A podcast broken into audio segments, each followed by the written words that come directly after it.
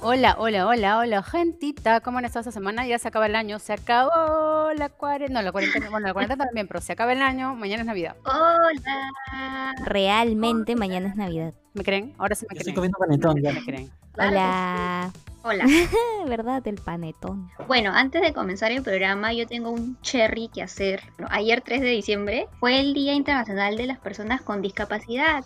Uh, no nos olvidemos que este día busca visibilizar y promover los derechos de las personas para crear sociedades más inclusivas, tanto en los deportes, en la infraestructura, en el trabajo, etc. En las calles. etc, etc. En todos lados, amigos, en todos lados. Promover que, que todos puedan desarrollarse plenamente.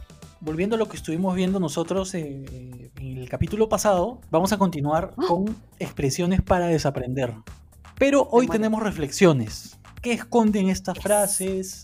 ¿Qué llevan a que una persona diga estas frases que pueden ofender a los demás? ¿Y cómo se sienten las personas que realmente son afectadas por estas palabras o frases que debemos desaprender? Qué difícil. Y hoy nos acompaña y nos va a enseñar mucho Marco Pérez de Empresas Presente. Eso. Y para quienes no saben, el grupo de empresas presente es una consultora LGTBIQ que busca co-construir una ruta estratégica hacia la diversidad y equidad y de esta manera lograr una transformación cultural que es súper necesaria. Honestamente es recontra importante esto porque incluye, esta transformación incluye a la comunidad LGTBIQ y, bueno, Empresas Presente también son, todos ellos son profesionales que también pertenecen a la comunidad LGTBIQ eh, y buscan a través de su experiencia y expertise enseñarnos a todos sobre diversidad y, y así poder potenciar iniciativas inclusivas, en nuestro caso desde la empresa al- en la que trabajamos, pero nos permite también llevarlo a nuestro, día, a nuestro día a día, a nuestra vida cotidiana, a nuestra interacción en redes sociales, donde esto es mucho más evidente, ¿no? Donde, donde hemos podido no- notar que hay muchísimas cosas que tenemos por mejorar. Claro que sí. Y bueno, tenemos hoy a Marco, como ya dijo MC. Hola Marco, ¿cómo estás? Muchas gracias por estar aquí en el programa en A propósito. ¿Cómo te encuentras? Hola, en realidad muchas gracias por haberme invitado, aprecio mucho la invitación y también me parece que es muy importante promover que cada vez se hablen más de estos temas en diversos espacios para hacer cada vez una sociedad más inclusiva y diversa, ¿no? Bien, Marco. eh, recientemente se empezó a emplear con mayor recurrencia una expresión que es viejo lesbiano. Cállese, viejo lesbiano. Pucha. Y se generó Uy, toda una sí. controversia eh, respecto a esta expresión. Yo leí bastantes redes sociales, gente Sí. que decía que estaba mal, gente que decía que estaba bien. Si es o no es homofóbica. Yo lo ¿Tú usé. qué piensas de eso? Claro, sí he escuchado esta expresión. En realidad se trata de la respuesta que le hizo una mujer lesbiana a un hombre mayor que la empezó a acosar, la estaba acosando continuamente y ella no encontró mejor respuesta que decirle, oiga, ¿sabes qué? Yo soy una mujer lesbiana por si acaso. Y el tipo le respondió, oye, entonces yo soy un hombre lesbiano, un viejo lesbiano. ¿no? Eh, y eso eh, fue lo que causó eh, la expresión. Tengo entendido que por ahí nació la expresión y, y sí, en realidad ahora la es usada, es usada comúnmente, ¿no? Para hablar de las personas LGTBIQ y también para traer la broma, ¿no? Yo sé que parte de nuestra cultura como peruanos y peruanas y peruanes es nuestra manera de comunicarse, siempre hay mucho humor al respecto, pero también el humor muchas veces también es el espacio donde se habla más, con más libertades, se dicen más cosas ofensivas hacia la comunidad LGTBIQ, ¿no? En realidad, ser LGTBIQ eh, es como sinónimo de burla, de mofa, ¿no? De risas. Y esto es eh, parte de lo que se ha normalizado en el, en el lenguaje en el día de hoy. Y es importante también denunciarlo, ¿no? Es importante también decir, decir que hay expresiones que más que nada expresan misoginia, ¿no? En el lenguaje, ¿no? Expresiones que fácil no van muy dirigidas a la población LGTBIQ, pero también nos dan una muestra de que el lenguaje es utilizado para vulnerar, para también normalizar estas expresiones que pueden estar cargadas de mucho odio, ¿no? Como, por ejemplo, decir eh, cuando se dice, ah, estás llorando como niña, no llores como niña, ¿no? O este, y también cuando tal vez entre grupos de hombres no encuentran mejor manera de insultarse que empezar a tratarse femenino el uno al otro, ¿no? Como si fuera algo despectivo, como si fuera algo negativo, como si lo femenino fuera algo que uno se debe sentir ver- avergonzado por tener, ¿no? En realidad todas las personas tenemos eh, comportamientos femeninos y masculinos, ¿no? Eh, no, eh, creo que la creencia de que los hombres solamente tienen comportamientos masculinos y las mujeres comportamientos femeninos es una falacia que debe de caer eh, para que la gente se sienta más libre de ser como es, ¿no? Los comportamientos, uno, lo, uno le asigna un género al comportamiento, no es al revés, uno puede, puede. Entonces creo que por allí va el tema y sí, en realidad concuerdo con ustedes en que es una frase que sí está cargada de, que toda frase en realidad que esté cargada de este tipo de ingrediente que lo único que busca es em, insultar, reírse y promover la discriminación, es una, es una frase que se debe erradicar, es una manera de expresarse que debemos de señalar como discriminatoria, ¿no? Entonces eso no ayuda y es, es muy importante que en el trabajo y en otros espacios se empiecen a hablar estos temas y también para caer en cuenta, ¿no? De que si bien hay expresiones que están muy normalizadas, podemos hacer algo contra ello, ¿no? Y es necesario hacer algo contra ello. ¿no? Es necesario empezar a señalarlo como lo que es, discriminación. Gracias Marco por tu respuesta y yo tengo una consulta que hacerte. Así como esta, hay muchísimas más expresiones que hemos normalizado y que son o pueden resultar ofensivas y homofóbicas. ¿Podrías ayudarnos a identificar las más recurrentes? Bueno, hay un montón. Hay un montón de expresiones. A ver, se me vienen a la mente algunas como, em, bueno, decirle a, una persona, hablarle de, se te nota mucho la pluma, por ejemplo, eso eh, también es algo, ¿no? Que va eh, obviamente dirigido y está tratando de decir que la persona es de la comunidad y por lo tanto este, se está notando que es de la comunidad, entonces em, tengo que señalarlo como algo de lo que se tiene que avergonzar, ¿no? Eh, otra vez. Ahí está el, el tema de tratar de eh, visibilizar a las identidades y a los comportamientos de las personas de la comunidad o, comportamientos, o comportamientos que rompen un poco los roles de género, como comportamientos que, que no se tienen que replicar.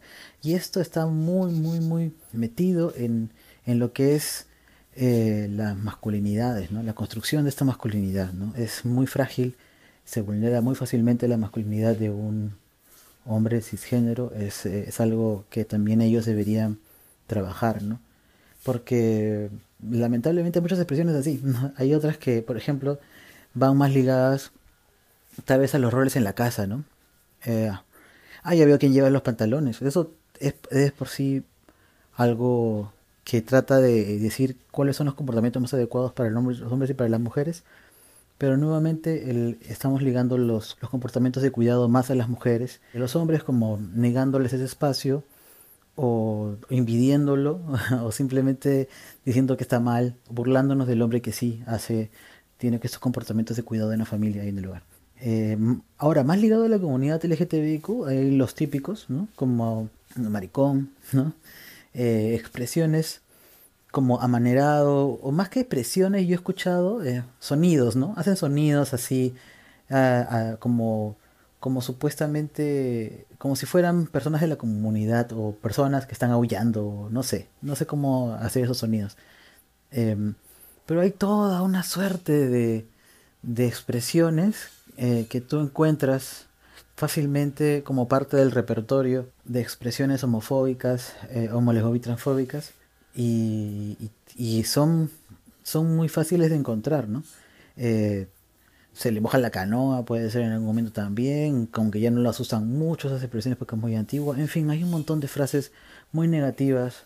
Le suda la espalda, ¿no? Esas cosas que ustedes han escuchado, estoy seguro que han escuchado. Eh, pero más que tratar de ahora buscar las palabras, que quisiera em, como preguntarles si estas palabras existen y hacen daño, son violencia, no sé si sería muy correcto empezar a difundirlas ahora, ¿no? Yo más eh, me abocaría a que las personas un poco empiecen a tomar conciencia de lo que están haciendo, ¿no?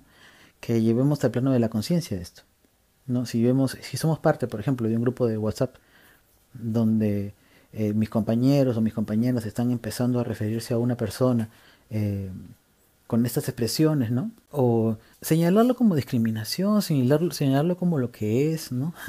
y, ya dejar de validar estos comportamientos tan aberrantes. Y, ahí otra vez recaigo, ¿no? Porque cuando yo hablo de comportamientos aberrantes, muchas veces a la gente de la comunidad LGTBIQ se nos ha señalado por eso. Se dice que nuestros comportamientos son aberrantes. Claro, y ahí otra vez hay un problema, ¿no? Mientras la discriminación y la violencia es un comportamiento válido, expresar tu identidad y tu orientación es una aberración. Eso también es algo que, de lo que deberíamos hablar en algún momento. Gracias, Marco. Y tenemos muchas más dudas, muchas más consultas. Seguramente nos vamos a equivocar, seguramente vamos a quizá decir cosas inapropiadas, pero por eso estamos aquí contigo para aprender. Y tenemos otra pregunta para ti. ¿Por qué, por qué tú crees que es importante tener conciencia de esto? ¿Qué tanto daño le puede hacer a la sociedad estos males, estas fobias como la transfobia, la homofobia? ¿Y, y qué tal si nos ayudas dándonos algunos ejemplos, ¿no? Sobre todo ejemplos de cosas que a lo mejor no vemos, ¿no? Pero queremos saber qué tanto daño puede hacerlo, o sea, qué tanto daño nosotros mismos, aquí donde estamos grabando, sin saber, sin querer, sin saber, podemos hacer daño.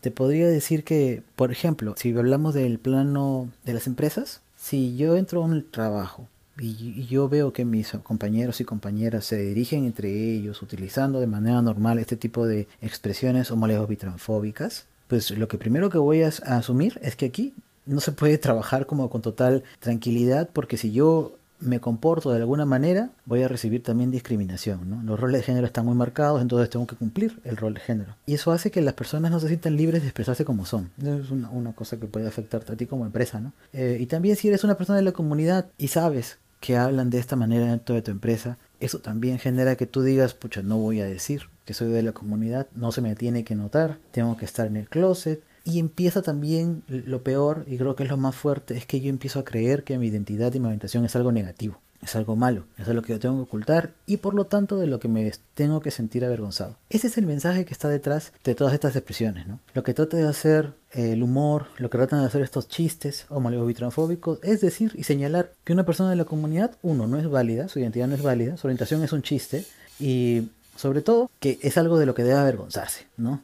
Es algo que está mal. Eh, los derechos humanos son algo que debemos reconocer siempre y valorar, ¿no? Pero también valorar que existen personas que no podemos eh, ejercer nuestros derechos humanos por ello, porque no se nos permite casarnos, no se nos permite tener un DNI con el que nos sintamos identificados, entonces este humor, este daño, poco a poco va escalando y se convierte en eso, ¿no? Se puede convertir también en el que una mujer trans en la calle no pueda salir a caminar, no pueda salir al parque porque la insulten, porque no solamente porque la insulten, sino porque la golpeen o porque la asesinen. Y si es que esta mujer trans decide denunciar el hecho, denunciar que ha sido violentada, vaya a un espacio para denunciar como la policía y si la policía no está, no está capacitada para hacerlo, para brindarle a ella el trato respetuoso que se merece, como la mujer que es, recibe más violencia por parte de la policía. Entonces este, daño va escalando, me, me dejo entender, es como más, es una manera, el humor es el primer paso que permite que luego más cosas sucedan.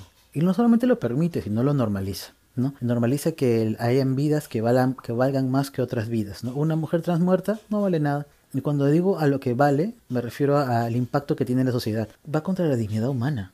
Es una persona que a, la vez que ha pasado por un proceso de violencia y que ha terminado en su muerte, después de muerta la siguen violentando y la siguen denigrando. ¿no? Uno, basta que uno entre nada más a leer cualquier noticia referida a la comunidad LGTBIQ para que tú veas los comentarios. Es atroz es atroz, atroz el nivel de expresión que, existe por estas personas, la seguridad con la que empiezan a argumentar el por qué está mal defender a la comunidad LGTBIQ y las bromas, las risas, es, es horrible. Es algo a lo que debemos también empezar a identificar como una enfermedad que afecta a nuestra sociedad, ¿no? Porque no está permitiendo que personas, que todas las personas podamos ser reconocidas como lo que somos, personas con derechos humanos. Ahí encuentras lo más letal, ¿no? Lo más letal de todos estos comportamientos que escalan poco a poco y se pueden convertir en cosas concretas como asesinatos y que validan, que se denigre, validan eh, el maltrato hacia la comunidad LGTBIQ+. Entonces, eso es, eso es lo que es el mayor daño que hace este tipo de bromas, este tipo de expresiones. Van deshumanizando a la población LGTBIQ+. Van quitándole seriedad a sus luchas y nada, y validan y normalizan la violencia hacia ellas. Allí se encuentra el mayor daño. Total, y yo creo que también es súper importante ser conscientes, como, como decía Rose, y que aún nos falta mucho como sociedad para, para lograr que todos podamos vivir en un lugar seguro y ser conscientes que empieza desde nuestras propias creencias. El otro día estaba escuchando un podcast que hablaba sobre cómo desaprender y si quieren empezar a desaprender, una de las preguntas que se tienen que hacer es, ¿esto que, creo y defiendo eh, me libera o me limita? Tipo, ¿está incluyendo a los demás o los está excluyendo? ¿Suma o resta? Y también decían algo súper, o sea, que se me quedó grabado, que decía que es cuando alguien piensa distinto a ti, abrirte y empezar una conversación y siempre buscar apuntar a, una curiosidad sin juicio para empezar a, construir tu propia verdad y no necesariamente de lo que hayas aprendido en el colegio o de tus papás, sino que tú por tu propia curiosidad em, formar tus propias creencias, ¿no? Y bueno, gracias Marco, en verdad ha sido bastante reflexivo escucharte, conocer tu percepción y toda la incomodidad que, hay detrás y la frustración que sientes. Así es, Marco. Muchas gracias por aceptar la invitación eh, nuevamente. Eh, nosotros valoramos bastante eh, lo que hace Empresas Presente. De hecho, nosotros siempre decimos que siempre estamos en, constante aprendizaje, siempre estamos en constante de, construcción y lo que nos has contado hoy nos va a ayudar a dejar de lado estas expresiones que menosprecian y agreden a la comunidad LGTBIQ. Así es, lo que buscamos es incorporar más espacios de diálogo y de hecho invitamos a que todos lo hagan en casa. Creo que creemos que es importante lograr esa transformación cultural, ¿no? Cuando hablamos de eso, como siempre lo hemos dicho en cada programa, poner en evidencia una problemática, poner en evidencia una necesidad, poner sobre el tapete temas sobre los que hay que hablar esto, y la importancia de entender que somos diversos y que hay una comunidad y que en todos los casos no debemos juzgar ni discriminar. Así es, y yo me quedo también con lo que dice Marco sobre cómo un ambiente de trabajo en la universidad, eh, un ambiente de colegio con discriminación es imposible que funcione para todos. Pongámonos a pensar en ello y a reflexionar y cancelemos esas palabras que tienen una gran carga de discriminación y seamos inclusivos con todos, con nuestros amigos, con, las personas que no conozcamos, seamos siempre más inclusivos. Sí, creo que siempre es mucho mejor sumar que, que restar y excluir. Y bueno, con esa linda reflexión nos vamos. Ha sido un capítulo muy reflexivo de desaprendizaje, de construcción, que es lo que siempre tratamos de llevar hacia ustedes. Y acuérdense de vivir su día con propósito. Nos vemos el próximo domingo. En este capítulo tendremos un capítulo extra. Eso. Ay, ¿verdad? Acabo de decir una sorpresa. Tendremos un capítulo, este, el próximo capítulo será especial navideño, así que no se lo pierdan. Adiós. Adiós. Chao, chao.